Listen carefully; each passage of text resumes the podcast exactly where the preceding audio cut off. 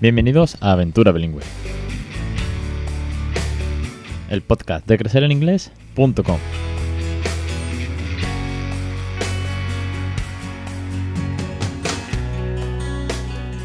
Capítulo 192, 20 de febrero de 2020. Muy buena, mi nombre es Alex Perdel y esto es Aventura Bilingüe, el podcast sobre bilingüismo, el podcast en todo lo que tenga que ver con una segunda lengua en casa, sobre el desarrollo del habla, sobre los phonies, sobre los tips, los cuentos, los consejos, las canciones, las rutinas, las familias, las experiencias, las docencias, sobre todo eso y mucho más es de lo que va Aventura Bilingüe, una semana más. Hoy con mejor voz, por fin va pasando. Aunque la verdad que el invierno está siendo duro, ¿eh? esto parece el caso del coronavirus en casa.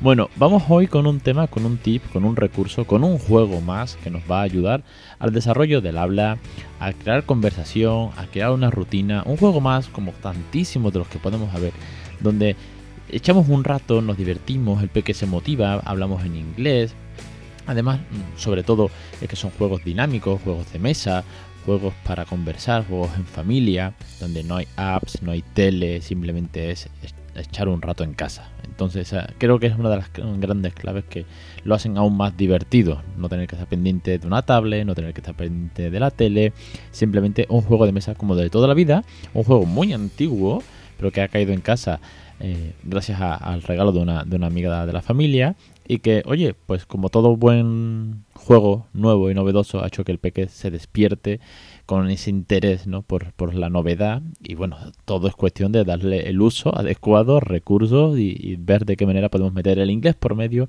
y que desarrolle más el habla, la conversación y todo lo que haga que esto sume un poquito más. Antes de meternos en materia, que no se me olvide que estamos con el curso de canciones de, de Miriam, directora de The Royal Hub, y estamos ya llegando casi a su fin, estamos ya en la clase número 7. Ay Dios, esta semana ha salido la clase de El elefante que se balanceaba una y otra vez, eh, The Elephant Balancing. ¿Quién no ha cantado esta canción en español? Pues ahora en inglés y sobre todo con el counting skill, la habilidad de contar, los números, la rima, la pronunciación muy marcada al final de cada frase. Ya un vistazo que está genial y vamos a desvelar las teachers. Eh, bueno, pues creo que hoy y mañana Vamos a desvelar las teachers que están por venir porque ya tengo todo el material de la siguiente, la que será el curso número 16 curso 16, que está a punto de, llegar. De hecho, también va a venir al podcast para que nos cuente un poquito más de su experiencia. Así que echadle un vistazo a los cursos, suscribiros, criar bilingüe, inspiraros, motivaros, contagiar toda esta locura. Y para cualquier duda, ya sabéis dónde estoy, en el formulario de contacto. Me tenéis en las consultas de asistencia integral de pediatría, consultas personalizadas para establecer un plan, para ayudaros con dudas y todo lo que necesitéis. Y bueno, y una vez más, un millón de gracias a todos los suscriptores, aventureros y aventureras y a más de 2.000 oyentes. Dicho eso, vamos con el tema, vamos con el juego. Veréis, se trata de un juego que se llama Pantomime and Sounds. Es un juego de Flying Tiger, con lo cual imaginaros el coste que esto tiene, es súper barato. ¿eh? Ya sabéis, sobre todo los teachers, que sois muy, muy fan de Tigers, que allí hay un montón de juegos. Son juegos fáciles, sencillos, para, para echar el rato. Bueno, este juego es de adivinar o de mostrar a través de, de, mímica, ¿no? Pantomime, de mímica y de sonidos, la carta, interpretar la carta que te ha tocado para que el resto la adivine. Véase un tabú de toda la vida, pero sin hablar. Claro. Si te toca una bicicleta, pues te puedes hacer como que vas andando en bici, o puedes hacer el ring ring de, del timbre, o si te toca un tren, pues mm, del mismo palo, o si te toca un pájaro, ¿no? Quiero decir, es fácil de interpretar, porque son cartas para niños, y técnicamente solamente, solamente hay que hacer mímica o sonido. Bueno, pues aquí donde está el desarrollo del habla.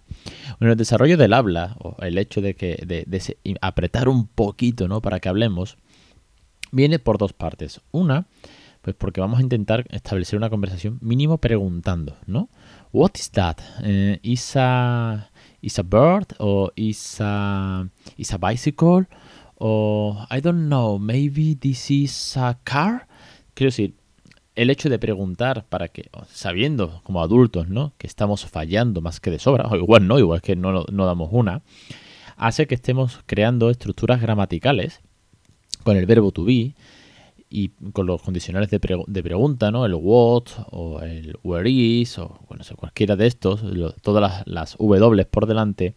Y eso hace que sea una estructura gramatical muy sencilla al uso, ¿vale? Pero que obviamente no se estudia eh, con 3, 4 años, ¿no? ¿no? Sino que si no es de forma natural y a través del juego, no la van a ver hasta, no sé, no sé a qué edad se da la gramática en inglés a día de hoy en las escuelas, pero sabéis por dónde voy, ¿no? Si nadie te enseña el verbo be y hacer una, una pregunta con cuatro años. Mientras que aquí, a través del juego, hacemos una vez más una estructura gramatical que para su edad es compleja teniendo en cuenta el bilingüismo, pero que en español sería súper normal, ¿no?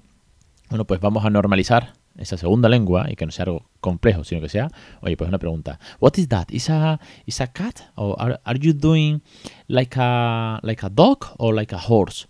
Quiero decir, vamos, estás haciendo o es o hay muchos, hay pocos. Fijaos que de preguntas tontas podemos hacer alrededor de este juego, por ejemplo, ¿no? Más temas del, del desarrollo del habla. Una cosa también que podemos hacer es cambiar las reglas del juego. Si el juego viene casi, casi que sin reglas, por así decirlo, ¿no? Haz, la mímica o el sonido de la carta que te toque para que el resto lo adivine. Pero si en vez de hacer mímica y sonido, describimos el objeto o el uso del objeto? Aquí las reglas las ponemos nosotros, somos adultos, o ellos también, los peques, que lo, lo que les motive, les divierta más. Entonces podemos describir el objeto. Podemos decir, es grande, pequeño, es de este color o sirve para, por ejemplo, una bicicleta, ¿no?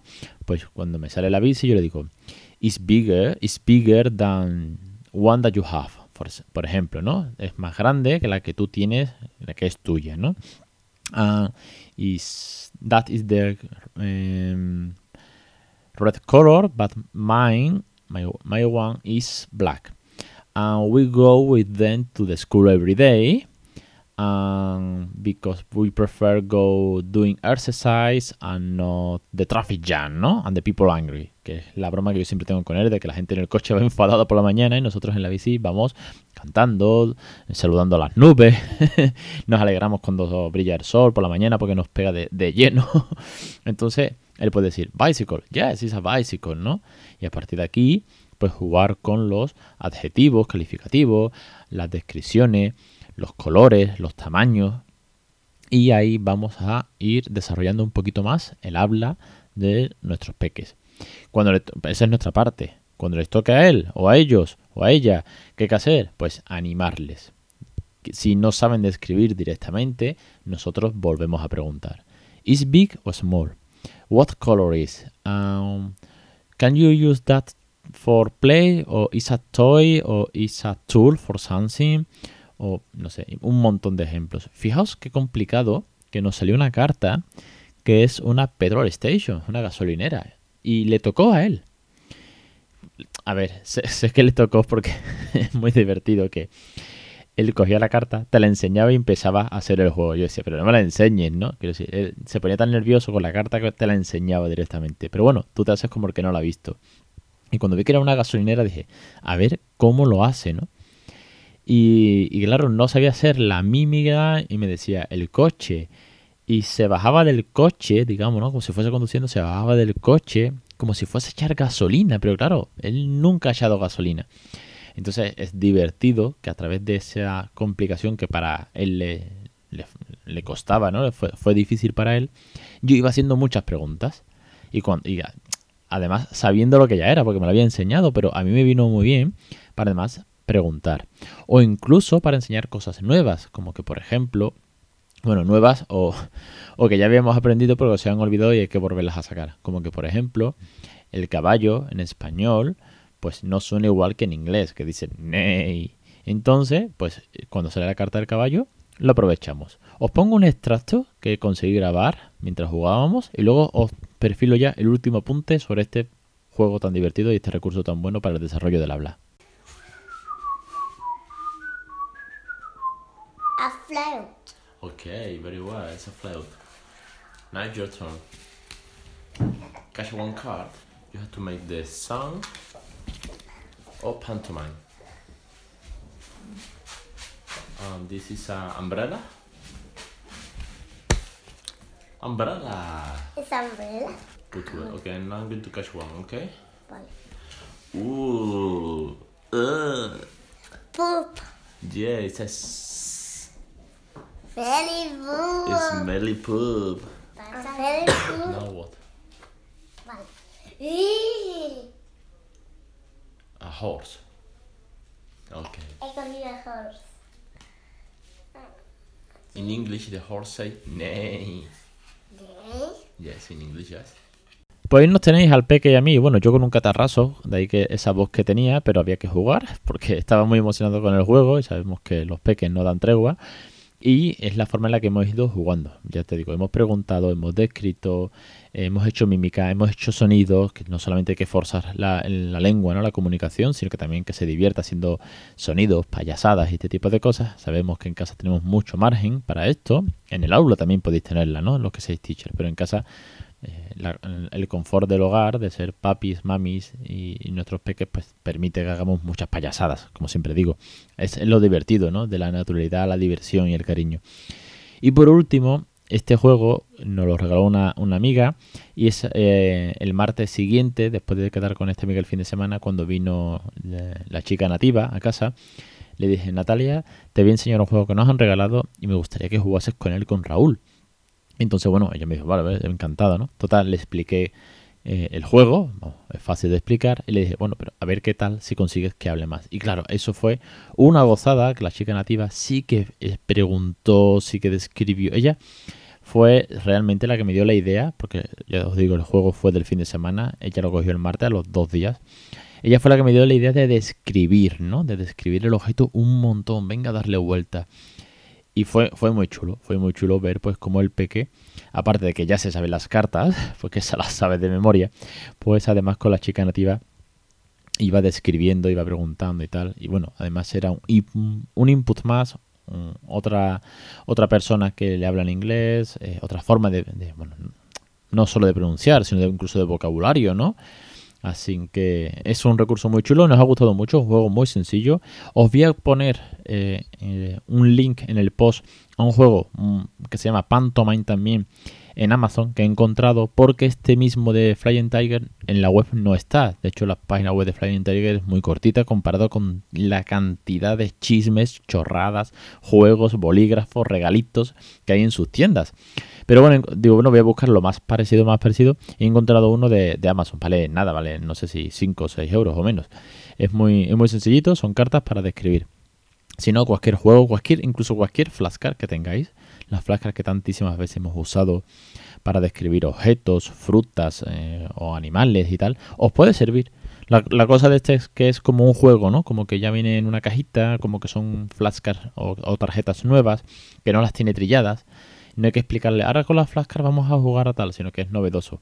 O a unas muy, muy, muy malas, los podéis imprimir, plastificar, aquellos que sois un tantísimo eh, fan del do it yourself, pues oye, os, os fabriquéis vosotros estas tarjetas que tampoco tienen mucha complicación, os busquéis cualquier recurso de imágenes vectoriales que quedan chulas y, y adelante. Un- una rutina, un juego más, un tip más en esta loca aventura bilingüe. Me despido por hoy, os espero la semana que viene. Seguramente ya con entrevistas, la primera del año. ¿eh? Hay que ver la cantidad de entrevistas que tuve al final del 2019, esa ronda final de entrevistas. Y este año nos encajamos casi en, en el último programa ya de, de febrero y viene la primera entrevista. Tengo alguna por ahí pendiente, tienen que ir saliendo. Y también la presentación de las nuevas teachers, los nuevos cursos y todo lo que está por llegar. Y del evento, darle las gracias a las últimas incorporaciones de colaboradores que hemos tenido. Mami English y My Mon- Montessori. Así que de verdad un placer que estéis colaborando, que estamos preparando el evento. Ahora tenemos como un valle, ¿no? Hemos tenido unos días súper, súper, súper a tope. Que si buscando el, eh, el auditorio, que si los primeros colaboradores, que si organizando, que si el diseño de la página web, que si todo esto, los mails que lanzamos. Ahora hay un pequeño valle y tenemos que ir volviendo a coger otra vez el empuje porque se acerca la fecha del 30 de mayo en Sevilla, el evento que revolucionará el bilingüismo en casa. Así que nada, os espero la semana que viene en Crecer en Inglés, en el podcast, en los cursos, en la consulta, en todo lo que necesitéis, ya sabéis dónde estoy. Un abrazo y hasta la semana que viene.